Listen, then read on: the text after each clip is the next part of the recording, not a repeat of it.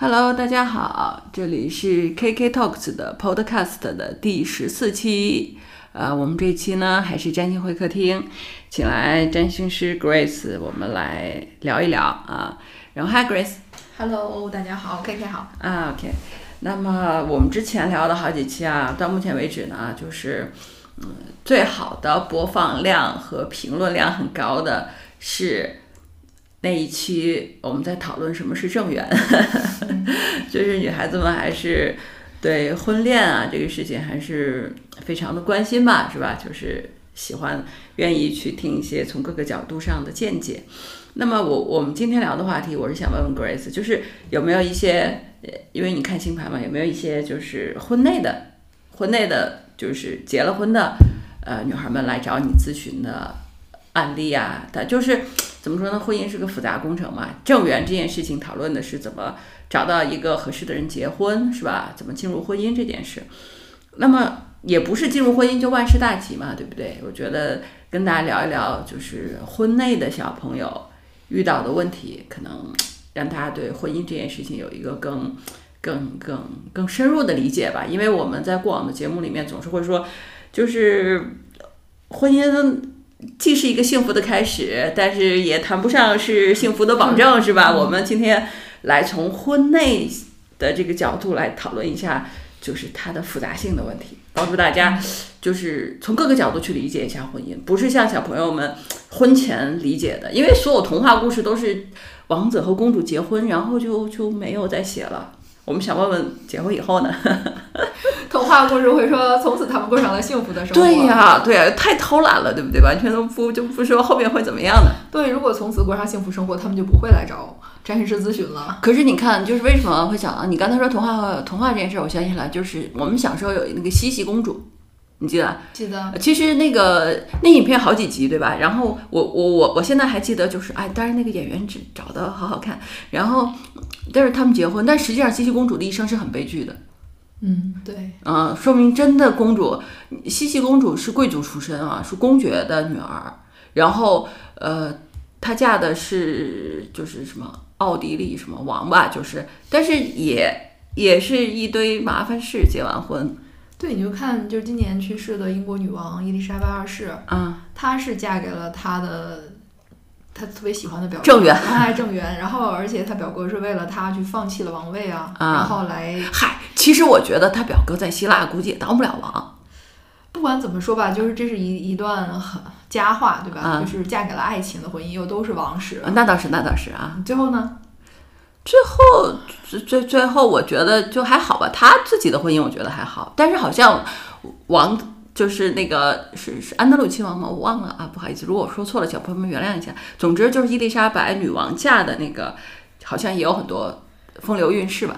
对呀，嗯，就 是就是，即使说她贵为女王，而且又又又持家，然后又正能量，然后还生了儿子，生了好多孩子，对吧？然后他的婚姻也是一地鸡毛，只不过为了维持皇室的荣誉嘛，很多事情是不为外人知的。嗯哼哼。但是也一样是很麻烦的。所以所以就是就是，即使是童话故事里的开始哈，就是也不会是也不会是简单的一个一个一个就完了，对不对？因为因为婚姻这件事情啊，你结了婚之后是。是每天每天的生活，就它不是说从此幸福这件事情能够那么一笔带过的春秋笔法嘛，就是一笔带过，几十年过去了，是吧？就是这种事情太扯了。问题是这几十年会发生什么事？我们今天来聊一下这个，就是姑娘们来找你，就是婚内的姑娘们来找你看星盘的，他们遇到的困扰大大部分是什么呢？嗯，有这么几种吧，一种呢就是两个人感情出问题了。啊啊！比如说，呃，比如说有人劈腿了。OK，婚内不叫劈腿，婚内叫出轨，好吗？请你那个什么，有精神出轨的啊，有身体出轨的，嗯嗯，还有都出轨的，嗯，就是两个人都出轨的啊，还有两个人都出轨，有两个人都出轨的，有单方出轨的，有女孩出轨的，有男孩出轨的啊，就是就各种各样的都有。其实不光是女孩来找我咨询啊，男的也有，男的也有。OK，而且就是说出轨以后呢，有的是呃想来咨询是不是要继续婚姻的，嗯。啊，有的人是咨询说，呃，如何去离开这段婚姻的，嗯。有的人他是想复合的，嗯就是。很复杂，他就不是说呃，像恋爱中对方出轨了或者伤害了自己，他能全身而退容易的全身而退，对，嗯尤其是如果有孩子的话，事情会更复杂。是的，会更复杂的。哎，那我们我我们嗯我我们来来来听 Grace，就是举一下例子吧，哈，就是我希望就是一些例子能有点代表性，比如说有钱人的是吧，普通家庭的，可能大家帮助大家更多维度的去了解一些。嗯，其实来找我的咨询的普通家庭的人不是很多，OK，嗯，基本上都是就是物质条件不错的，嗯嗯但是这物质条件不错呢，也有就是，嗯、自己努力到了一个物质条件不错的，比如说两个人原生家庭都很一般，嗯甚至可能不太好，但是因为是创一代，白手起家、嗯，这样子的，哎呃，这种婚姻一般稳定吗？比较稳定，嗯，因为他们就是都是从苦日子过来的，嗯。而且就是因为夫妻俩可能有的都四五十岁了，嗯。这样子，就是从二十多岁一直摸爬滚打过来的，所以嗯。他们其实更多的不是说。战友，呃，对他们更像是战友，因为嗯。事业是让他们两个没法分割的，还不像说老公，呃，打拼，打拼，老婆就是全职全主妇嗯不是的，他们其实是商场的伙伴，嗯。嗯，两个人一起来经营事业，然后可能那种资产啊几千万的，嗯这样子就是白手起家的这样的夫妻，，OK，嗯，这种情况呢，就是有，确实是有的，因为你知道，就是人一旦有了钱吧，他其实可能他就会追求精神上的富足，嗯或者精神上的一一些满足，嗯但是你。但是婚姻这件事情呢，它能给你带来的精神的满足其实是有限的。是吗？对，啊，好吧，因为婚姻它是一个非常现实的这么一种关系，你在婚姻中，就算两个人非常非常相爱，然后你也肯定要面面临很多，就是现实鸡毛蒜皮啊蒜皮之类的，对，呃就像李敖说胡因梦，啊，我但是我聊是个，就是我我我非常不喜欢李奥了。是我也不喜欢他，但是他说的那个话，其实就是代表了男性视角来看婚姻中的女神的某些东西，就确实是我会觉得他太过分了吧？对他这个例子举的是，就是他这话说的是真的非常让人，尤其是女性很不能接受啊。对啊，但是咱们抛开他这个话，你说为什么你会不接受他呢？实际上他说的肯定很戳人，就是说明婚姻这种近距离的每天每天的这种接触，让两个人之间没有消失了了美，感。消失了美从这个角度上来说啊，我以前看那个那个，从这个角度上，以前看文章里面写巴黎女人，就是她老公永远看不见她老婆没化妆的样子。从这个角度上来说，那法国女人是很有智慧的啊。其实以前的中国女人也是这样的。OK，我之前也看到过，就是一个台湾朋友跟我说，他从来没有见过他妈妈没化妆的样子，而且他爸也没有见过。他妈已经就八十多岁了，就从他妈嫁给他爸开始，他妈每天都是全家起得最早的那个人，就是可能四点钟就全家还在睡的时候，他妈已经起来了，先化妆，化好了妆，然后再开始一天的生活。然后也是晚上的时候，大家都睡了，他妈才去卸妆睡觉。所以大家没有见过他妈妈素颜的样子，这么多年。呃，我这个话题我们以后再聊吧。我觉得光这个话题可以专门聊一期，你知道吗？这个到底是对现代社会，这到底是社会对女性的奴役，还是说这是女性的智慧？我我也混乱，就是光这个话题。这可能是一种智慧，但是它也可能有一种就是社社会对女性的一种压力。对，我们把这个话题往后放一放，我觉得这个话题也很值得说。就下一期我做做准备，我觉得可以专门去聊这个。然后我们先回来，回来就是 还是说婚姻这件事。婚姻这件事情，其实就是让两个人近距离接触以后没有神秘感了。那为什么女性就这个哦，也也是，其实这个男性没有神秘感，对女性的吸引力也会降低的。对呀、嗯嗯嗯实际上男男性他是追求新鲜感的，嗯嗯嗯，他是希望有一种神秘感，他他能就是说、呃、带来总是美美新鲜带来新鲜的。你知道咱们小的时候看过一个电影，就是那个叫《家有仙妻》，啊，家有仙妻《对家有仙妻》里面的沈公子。啊，他他老婆就是天天的孙兴，哎，对，孙兴演的沈公子，他太太是一个就是天天在变着花样儿，就是给他制造新鲜感的这么一个人。我当时很小啊，我应该是上小学还不中学啊，嗯啊反正就是那个时候我就特别不理解，说你好好过日子不就行了吗？因为和我周围的这种我看到的婚姻啊，我的亲戚家的婚姻，包括我自己家的，我觉得都不一样，为什么不能好好过日子呢？我现在有点理解了，就是这个可能当时人家的那种物质条件已经很好，因为人家是住别墅的嘛，对吧？嗯就是那个阶层啊，他们就是需要一些花样，然后来维持这种新鲜感，始终对她的老公有吸引力。OK，所以就是你也不能说她完全是作吧，她可能也是某种女性智慧。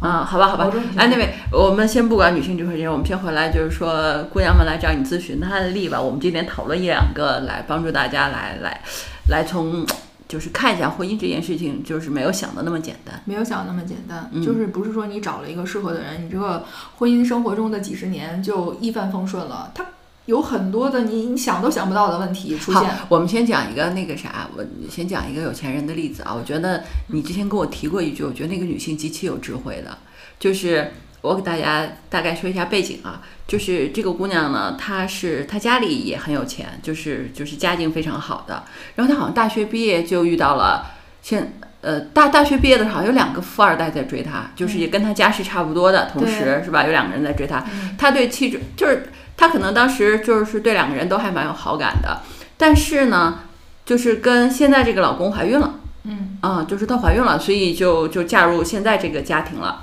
嗯，嫁入来了以后呢，现在已经有三个孩子了吧？三个孩子啊，现在已经有三个孩子了。有三个孩子之后呢，就是她老公是富二代嘛，然后呢，她老公家也特别有钱，就是极其有钱。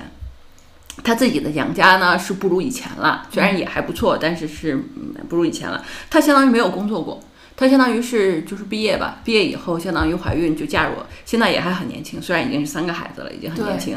然后她老公的脾气不好，她觉得她老公脾气不好，然后呢，就是她就想离婚。然后呢，她老公就是也道歉啦，是吧？也也也表示悔改了，她就处在这样一个纠结的状态里来找 Grace 咨询。我大概是知道有这么一个案例，我还挺感慨的。所以 Grace，那后面你来说了。嗯，OK。其实你这个案例和我刚才说的那种两个人白手起家奋斗的那个不一样，啊因为这两个人啊，就是这个来找我的姑娘和她先生两个人都是富二代，他们的爸妈是创一代，就是家里都非常有钱。然后呢，是因为怀孕了，嗯。所以就在一起了。嗯。而且呢，双方家庭呢都比较的 match，就是很认同彼此。嗯。所以呢，这个婚姻呢，结婚以后啊，就是这女孩儿她是没有去工作过的。嗯。但是呢，就是婆家呀、老公啊，给她家用给的是很够的，所以她就一直是在家里边照顾孩子，然后房子也给他们买了，很好，而且就是都写的是女孩子的名字，嗯。啊，她就生了三个孩子。然后和外边呢，她也没有什么自己的圈子，嗯。相当于就是除了她那些小姐妹，她她从来不跟异性去约会，或者说见面，哪怕就是这种聚会的场合有个异性，可能这都是她老公非常 care 的事情。嗯。所以她就会觉得好像自己变成了一个金丝雀，嗯。因为其实她也是学历很好的，嗯虽然说她是大学本科毕业，但她上的是国外的一个名校，他们俩是在国外的很好的一个大学里边的同学，嗯。所以呢，就是她相对于自己的那些同学来说，他觉得好像他在社会的这个层面上，社会价值层面，社会价值层面上他是缺失的，嗯。然后他就觉得是婚姻限制了他，嗯。并且呢，因为之前那个另一个追求他的富二代呢，就是也还没有结婚，然后呢，他始终就是觉得那个人给他的感觉就会更好一些更好一些，他就会容易有一点落差去比较，嗯啊，这也很正常。她就有的时候会想说，那如果我当时没有选择我现在的老公，选了另外那个人，选了另外那个人，我会不会比现在过得会开心一些开心一些，好一些啊？然后呢，她就抱着这个目目的啊来看盘，结果呢，她跟她老公是正缘，嗯就是非常非常正，嗯而且呢，就是这些孩子们也是很好的，嗯而且她婆家也对她很好。嗯嗯所以呢，实际上就是从物质层面，包括她的这个正缘的盘上面来看，她的老公都是她最好的选择。嗯所以其实老天自有安排。嗯后来她又告诉我说，为什么她那个男那个男的那个富二代还没有结婚，是因为那个人在外面有了私生子。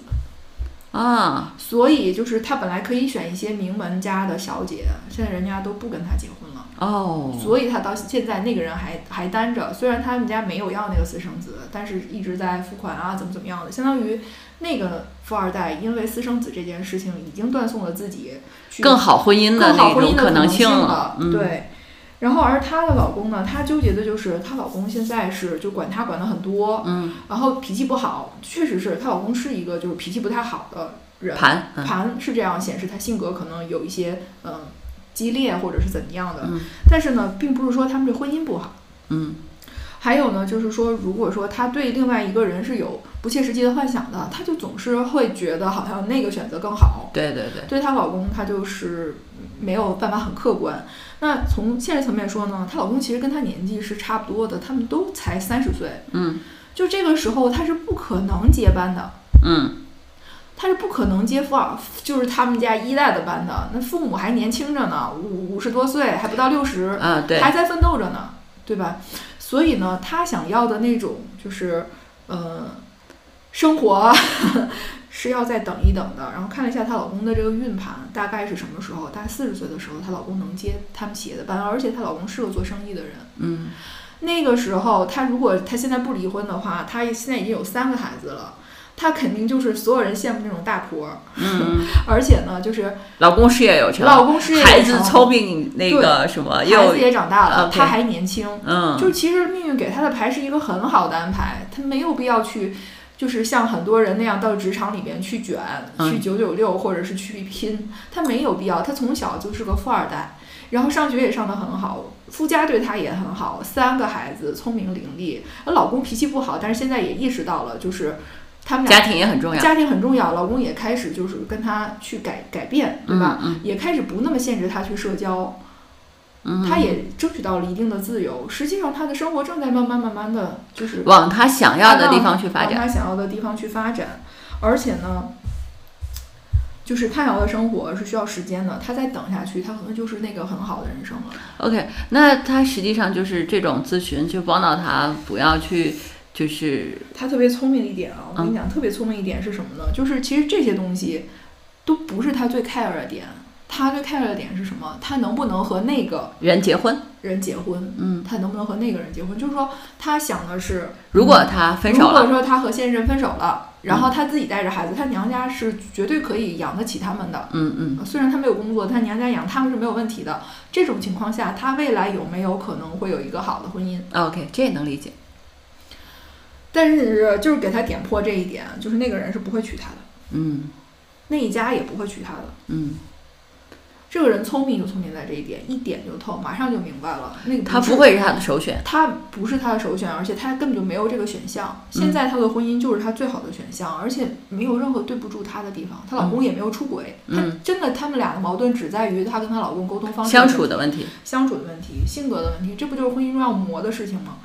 所以呢，就是这个其实可能是我们看到的婚姻里边，就是既没有出轨，然后呢，就是又生活很好，又很优渥，呃，实际上就是一个自己观念的问题。嗯，看完了新盘以后就知道踏实了，踏实了，真的踏实了，就是是正缘，嗯而且婚姻也是很好的，未来老公的事业也很好。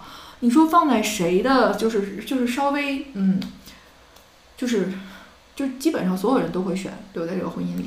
是这样的，我觉得这个里面啊，就是星盘这个事情啊，就抛开一边来说的话，我觉得还有一点，这就是因为最近不是有很多有钱人家的这各种各种上头条的事情嘛，嗯我觉得就是这里面有一点，就是如果他离婚，就是有就是如果家境非常好啊，就是家境非常好，就资产很多的话，就离婚带来的财产问题是很麻烦的。你就比如说，如果她跟她老公离婚了，对吧？有的女孩子比较刚烈嘛，就比如说她跟她老公离婚了，那好了，她老公一定会再娶的。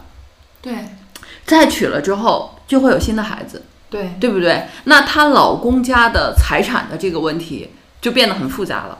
就本来可能就是她的三个孩子是这个家业当然的继承者者，嗯，对。但是，一旦她离婚，她实际上就是把这个事情搞得非常复杂。她没有，就是当时没有嫁的那个男的，不是有一个私生子吗？为什么？就是为什么？就是当这个男的有了私生子以后，就是他就不再能够就是找到就是他本来想要娶的那种比较好的家庭的女孩了。嗯实际上就是因为这个原因，对大家会觉得说，那一个女孩子家庭也很好，家境也很好，嫁到这个家里面，对不对？那首先要面对就是这个非常复杂的一个问题。对嗯，对，所以人家就会不倾向于去去这样。其实并不是说体现在这一代身上，我觉得更多的是考虑到下一代和资产的传承的问题。对的，因为非婚生子女也有继承权。对，也有继承权啊，对不对？私生子随时可以登堂入室啊。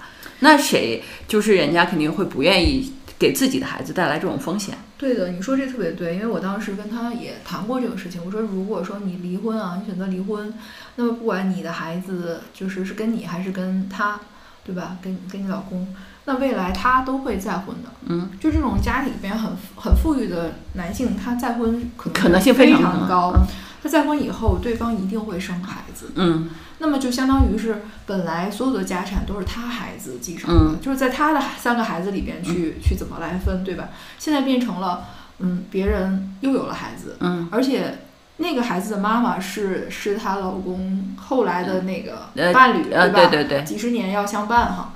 所以呢，就是他的孩子肯定是会被受到吃亏的是吃亏的，嗯对吧？就是你为自己的孩子着想的话，也肯定是留在这个婚姻里面是更好的一个选择。嗯而且她的公公婆婆都很疼爱她，她她也是说她公公婆婆非常喜欢她，对她很好。，OK。那你说完孩子这个事，他也觉得是有道理的吗？对，嗯，OK。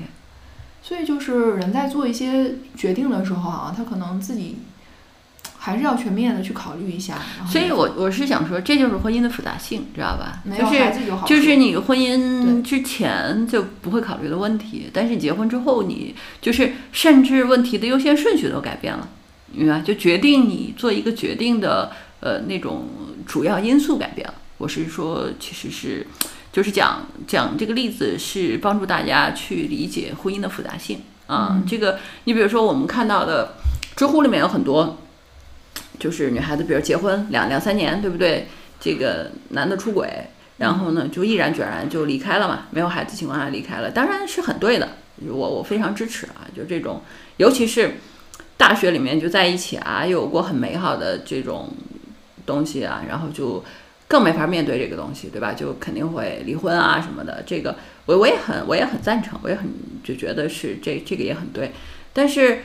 但是不是只有这一个侧面，不是只有这一个选项，也不是，嗯，也不是很，就很多问题可能比这个更要更复杂啊。对，所以我们就是就就就是想跟大家聊一下，并不是想讲一些爽文给大家听，你知道吧？就这种爽文，有的时候就是啊，比如说。呃呃，大学里面对吧？两个人在一起，互相支持，互相陪伴，然后结了婚以后，其中有一个人就变心啦，或者是怎样，对吧？辜负我，然后呢，就毅然决然离开了。离开之后，比如说嫁特别好，是吧？就就很好，这有点爽文逻辑，生活没有这么这么这么简单。我是这个意思，我这有这样的爽文 是吗？有吗？有这样的？有有有有有。有这样的例子吗？有哎，有真的，那讲一个也蛮好的。嗯，对，是我是我师妹的故事，嗯嗯嗯！我中学的师妹啊，啊比较小。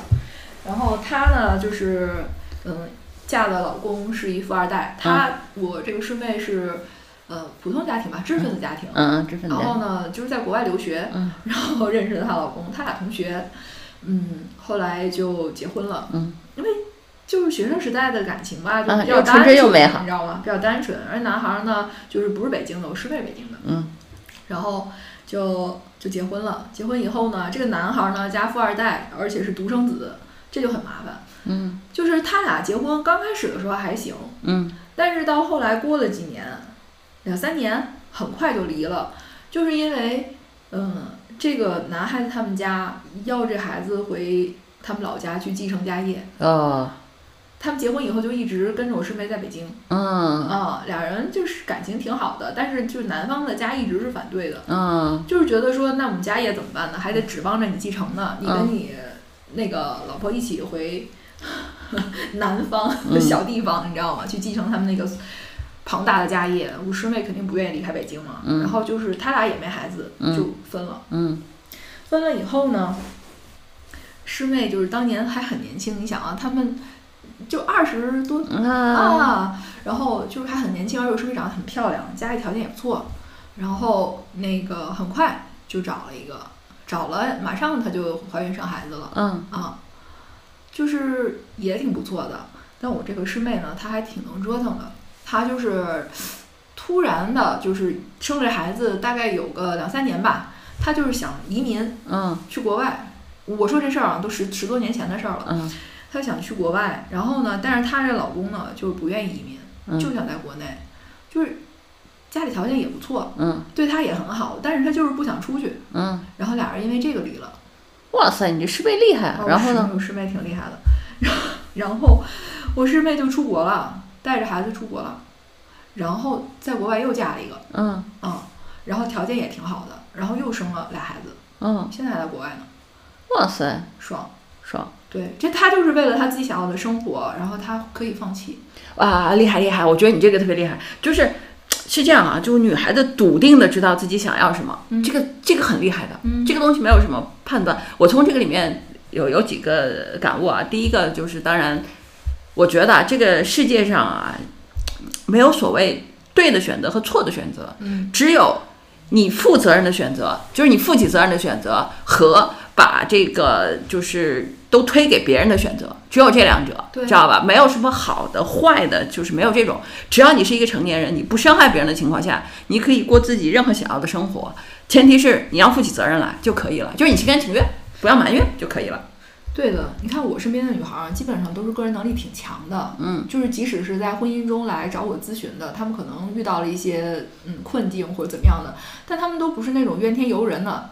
他们都是说，我即使遇到这个困境，我也想办法，我我要想清楚我要做什么，然后什么样的角，他各种角度他都要参考一下，然后做他那个决定。而不是说啊，你你你告诉我哪条路最好？其实他们是很有主见的。我觉得这个很重要，很重要。我觉得人呢，就四个字最重要，就心甘情愿。哎，你知道吧？就是甘心这个东西很重要。如果不甘心，就一直纠结。另外还有一点，就刚才你师妹的这个故事啊，里面我延伸出来一点，就是在这里就是作为一个点啊，就是跟大家分享一下。当然可以商榷啊，就是富二代不是个好选择。对，女孩子都会觉得说，我找个富二代，但富二代其实就是对女孩子来说不是一个性价比高的选择。为什么呢？就是第一，就是他的零花钱特别有限，你明白吗？就是他能掌控的东西是非常少的。嗯，就是他可能陪你吃个饭，陪你玩一玩，他开个豪车，对吧？你很有面子，这些事儿啊，这都没问题。但是，就是他结婚这事儿，他说了不算。对，他接班这个事儿，他说了不算。对。他的生活，他说了不算。没错，嗯，对，所以就是，嗯，就是女孩子们，你们要想清楚，你以为你找个富二代，你就可以接班什么的？我觉得最明明显的是那个李嘉欣吧，好像是，反正她大概嫁的是个富二代，对不对？然后呢，她老公的钱好像还是他们家族基金给的，就是就那一点钱，没有什么钱的。你以为你嫁给他可以过上富二代的生活？哼，创一代就会说你当我死了吗？是，大部分其实富二代是。我觉得富二代群体吧，尤其是男孩这个群体啊，其实蛮悲哀的一群人。他们又有钱，然后他们又没有就是对于自己的生活的支配权。对，嗯，就是有的人，因为也有那种创一代来找我咨询的，比如他们孩子已经二十多岁了，在国外呢，留留学什么学得很好，他们就很想让孩子回来接班儿。然后孩子呢，就出去以后呢，发现哎，外边挺好，终于可以逃脱父母的控制了，就不想回来。这创一代就急了，就必须得回来，就怎么着能把孩子弄回来？也有好多咨询这个的。其实如果以后你想咱们聊这个哈，就是好多好多的事情，亲子啊什么各种都可以聊。但是我们就说到这个富二代啊，就是他们有的时候可能他们的父母赚的那个钱其实是个时代的产物，他们回来也未必能接得住。还有呢，就是这个时代已经变了。嗯，但是父母呢，可能还想延续辉煌，但实际上就是已经举步维艰了。就是他们回来接这个班也是很很苦逼的一个事情，我就不明白这父母怎么想的。但是我有一个客户，他们的父母就是特别的好。这俩孩子呢，就是这个男孩家是广东那边的创一代，就是特别有钱。然后这个女孩呢，就北方这边的。然后他们俩在澳洲，嗯，在澳洲。然后呢？这个男孩的家里面呢，就给他们买了房子呀，然后就是说你们就在国外生活吧，不用回来了。你们想过你们想要的生活，你们就过。然后包括这男孩的弟弟也都在国外，就是他们男孩家是两个孩子，就俩孩子，全都给送国外去了。他的爸爸妈妈就特别的想得明白，就是说我们挣钱是为什么呀？就为了我们的孩子能过他们想要的生活。他们可以不受我们这个罪。我觉得富二代听到就是你这段的时候，简直了，就热泪盈眶，你知道吗？就真的是我那次就是就是就也被这种父母啊给激励到了。然后呢，这个他们就跟我讲哈，说就是父母就跟他们说，国内现在的这种营商环境啊，包括过去他们创业的这个时代，其实有很多就是吃苦受累，不光是体力上的苦，你还有很多的什么规则之类的。他们就不想让孩子跪着生活，他们就希望自己的孩子想干嘛干嘛。你们想学艺术学艺术，想学金融学金融。啊，真好！你们在国外，或者说你们回国也行，去你们想去的地方，你们想干嘛就干嘛。就像巴菲特。知道吗？就巴菲特他的孩子们没有一个搞投资的，对吧？都是什么搞搞什么音乐呀，是吧？搞这些，就他们可以做自己的生活。然后家族有钱给到他们，他们未来的孩子生活教育都有保障，有保障。这就是父母创业的意义。意义，这是父母想的特别清楚。而且那男孩他妈就跟他说说那个说你高兴就行，你们过得好就行。我不想你再走我们这条路，太苦了，没必要。哎呀，天哪！也有这样的父母，是不是？但是也很少见，是不是？很少见，你知道吗？很少见。就是父母如果真的能创一代能想清楚这个，富二代就会好少很多的心理问题。其实很多的富二代心里是很拧巴的，他们必须得接班。对啊，对啊，对啊，就是会。我觉得汪小菲就有这种问题。他就有这种问题。地主家的傻儿子。对，而且我看过他跟兰姐的合盘，你知道吗？就他们俩这个。关系啊，就是如果他不参与家族生意的话，他们家族生意还会挺好的。对，大家不说了吗？张兰的战斗力如果没有王小飞拖后腿的话，那肯定个超级厉害的。对呀，就是现在他不不加入的话，他们也能做好。OK OK。好吧，呃，行，我觉得我们今天就再分享一个，再分享一个案例，再分享一个，因为刚才好像那个案例太特殊了啊，因为没有婚内的纠结啊，你你你举一个就是更有代表性一点的例子吧，就是婚内的来找你咨询的，婚内的来找我咨询的呀，嗯，就是。那我那我就说一个，就是其实婚姻是个模范婚姻的吧。啊啊啊！嗯，模范婚姻就是是这样的，就是其实男人很多时候结婚啊，他是考虑现实的层面，他会他可能不一定会娶他最爱的那个人，但他会娶一个合适结婚的人。嗯。但是他没有爱情，他自己也知道。嗯。但是他可能自己也觉得就是。就没有爱情了，嗯，就这么回事儿，跟谁结婚都一样，很多男的都这么说过，跟谁结婚都一样，所以呢，他们就找了一个条件最适合的，对他好的，嗯，然后爱他的，嗯，然后就是可能条件也不错的这么一个人结婚，这其实就是最大的问题。我之前写过文章，就是没有爱情的婚姻其实最不稳定的婚姻，嗯。啊，然后呢，这个是什么情况呢？就是。当然，这个先生啊，他挺会挣钱的。嗯，他呢，挣到钱全给他老婆，他自己真的是不怎么留，就是爱家好先生。而且就是他们所有朋友圈里边，他们家是模范的家庭，也是俩孩子。嗯，然后太太呢，也是那种高知女性，也也有工作，而且就是也非常优秀，很出色啊，这么个家庭。然后他们是夫妻俩来找我的，夫妻两个人分别来找我咨询了他们的婚姻的问题。是这样的，其实他们婚姻呢，就过了十几年，就一直挺好。但是突然有这么一天，就在大概他们结婚十十十年以后吧，十十年十二年，差不多这个样子。然后这个这个先生就跟他太太坦白了，他他的他的精神出轨了。嗯。但是没有发生实质的事情，他只不过就是遇到了爱情。就遇到这么多年，他以为已经没有爱情了，嗯，但是出现这么一个女性，嗯，然后让他感觉到他就是不由自主的想飞蛾扑火啊，理解，get，知道吗？他们俩都很为这件事情苦恼，但是他们是用一种非常理性的方式再去沟通这件事情，所以我觉得他们夫妻的关系应该是会非常很好、很信任、很信任彼此的，嗯。然后呢，就是来找我咨询这个事情，OK，嗯，然后呢？然后呢是这样的，就是呃。这个女孩子呢，她其实是珍惜这个婚姻的，嗯，而且因为她先生就是并没有实质出轨，嗯但只是跟她坦白了她自己内心的挣扎，嗯，然后所以呢，她也挺想就是帮她先生，帮她先生一下，看看怎么来挽救一下他们的婚姻。来找你看，对，而且她从来没想过说会离婚，因为她先生对她很好，他们感情也很好，只是没有爱情，啊，你知道吗？嗯，但是这件事情就让她觉得好像跟自己以前想的不一样。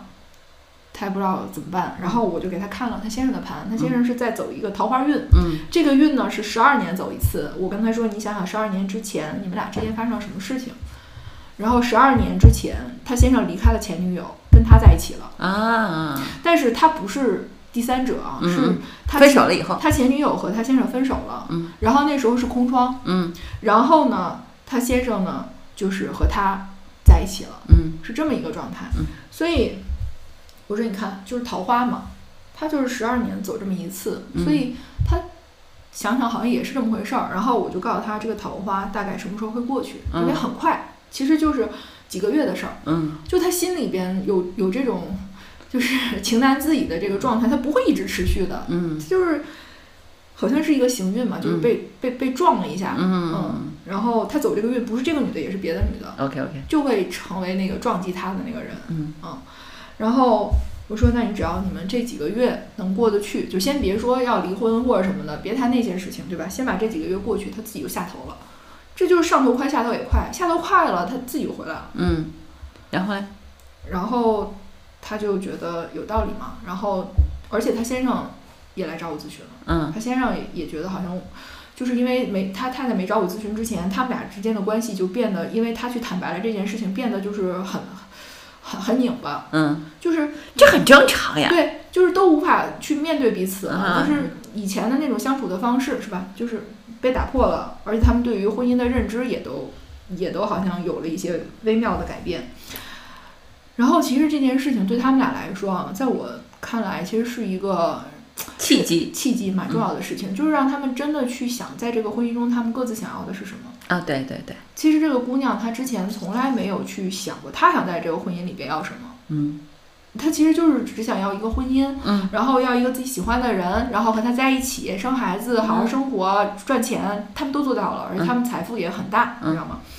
就是也没有想到是，嗯，会遇到这种事。会遇到这种事情，而且他是无辜一方，他他没有做错任何事。他没做错任何事，对啊，他没做错任何事，所以这个就是很吊诡的事情，你没有做错任何事，然后你你却被伤害了。对你却被伤害了，只是因为对方他去行了这么个运、啊哈哈，OK，然后呢，但是呢，他其实还是很爱这个家，嗯。然后同时呢，他也愿意去帮助他先生去面对这件事情，就让他去了解他自己，比如他有什么样的命运，然后哦对，而且我看他们合盘，他们俩也是很正的正缘，就是他们俩是非常适合结婚的，嗯嗯嗯，然后婚姻中肯定所有的人，只要你婚姻时间够久，都会遇到各种各样的。都会遇到各种各样的问题，因为你每个人他都会经历自己的行运，还有他的行运。然后我就看到他们俩分别的盘里边，他们俩现在各自都是在经历一个比较难的行运，同时他们俩的合盘在婚姻宫也是在经历这么一个考验，所以这就是命中注定有这么一坎儿。嗯嗯，对于他们婚姻来说，这一次考验就是一个很重要的一个很重要的考验，但是也是一个契机。就是说，如果他们俩能够，嗯，用更成熟的态度去面对婚姻和他们自己的这个生活，可能这事儿就过去了，OK，而且他们的关系可能会升华。嗯 OK，那到现在这个事儿现在怎么着了？嗯，然后他先生不是也来找我咨询了吗？嗯我也跟他讲了一下嗯他的这个运势和一些事情嘛，嗯就是和他之前的一些经历其实都蛮对的，所以他也特别认同。嗯，而且他跟我讲，就是就是他会把所有的钱、所有的什么东西都给他太太。假如说啊，他就是这次真的是怎么怎么样了，啊他也会就是把所有的钱啊和物品全都留给他太太和孩子，嗯哦就会做这么一个选择。我说你就这么选了，你还就是为什么呢？对吧？但是他这就是运，运就是你挡不住。不是有一个问题，就是啊他把钱什么都留给他太太，然后他他他他他精神出轨这对象还要他吗？他能挣啊，啊啊，那倒是，那倒是哦 OK OK，改他能挣啊，对吧？